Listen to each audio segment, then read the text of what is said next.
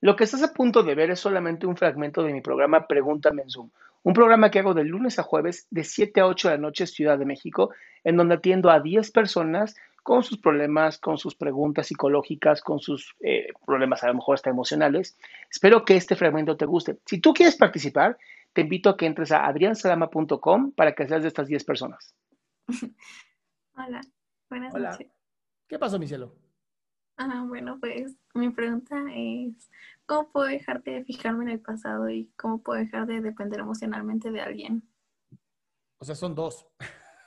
bueno, son dos. Mira, ¿de quién dependes emocionalmente?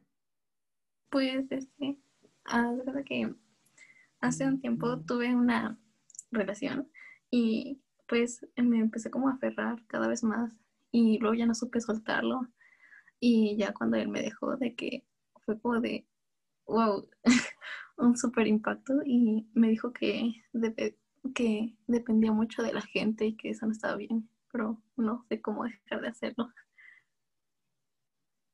Ok. Empecemos por el principio. Te voy a pedir que tomes una respiración sumamente profunda. Así, sacas todo el aire y luego inhalas tú, así.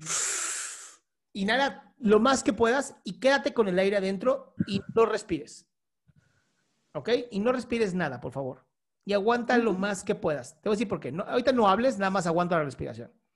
Cuando estamos atrapados en el pasado, hay que decirle al cerebro quién manda. Y entonces tomas una respiración, la aguantas hasta que no puedes más y cuando por fin saques el aire y vuelvas a inhalar, ya no vas a poder estar en el pasado, vas a estar en el presente.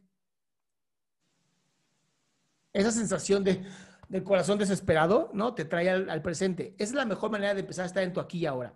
Y para la parte de la dependencia emocional, tú dependes o estás dependiendo normalmente de una persona que tú idealizaste, no de la persona real, sino de mi idealización, la persona que yo convertí, la persona que yo creí y yo elevé a lo más alto. Si yo lo elevé, yo también la puedo tirar. Ah, ¿Te latió el corazón durísimo después de aguantarte la respiración? sí. Bien, eso es lo que quería. Ya tienes claro que puedes perfectamente vivir tu aquí y ahora con solamente el control de tu respiración. No tienes que hacerlo 100% todo el tiempo. Puedes empezar a hacer meditaciones donde aprendas a respirar, relajarte, ¿no? Estar en ti. Puedo meditar, pero no me concentro. No, me puedo concentrar. la meditación no es concentración. La meditación es estar contigo. La meditación es estar contigo nada más. No tienes que concentrarte. Es meditas estar contigo. Es agarras los platos que hay que lavar y te pones a lavarlos, pero así súper concentrada en lo que estás haciendo. Como si cada plato fuera una parte de tu alma y lo vas limpiando.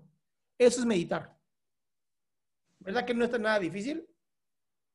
No. Exacto. Y eso lo puedes hacer con todo. Barrer, doblar la ropa, lavarla. Todo es una meditación. Solo hay que estar en el presente, conscientemente. Ah, ¿Va? va. Te mando un besote. Oye, antes, eh, bueno, eh, bueno, a mí también me gustaría estudiar psicología, pero eh, no sé si por ser una ciencia llevan matemáticas. ¿Sí? Pero a ver, espérate, tranquila. Yo también reprobé matemáticas. Pero los maestros son bien buena onda, entonces no te preocupes. Nada más es estadística y probabilidad, que a veces es una sola materia a veces son dos materias. De ahí en fuera, ni te preocupes. O sea, te juro, sí la pasas. Ah, bueno, ¿va? Si yo la pasé, la pasa cualquiera.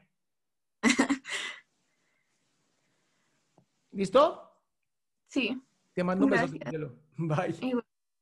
Qué gusto que te hayas quedado hasta el último. Si tú quieres participar, te recuerdo adriansaldama.com, en donde vas a tener mis redes sociales, mi YouTube, mi Spotify, todo lo que hago y además el link de Zoom para que puedas participar.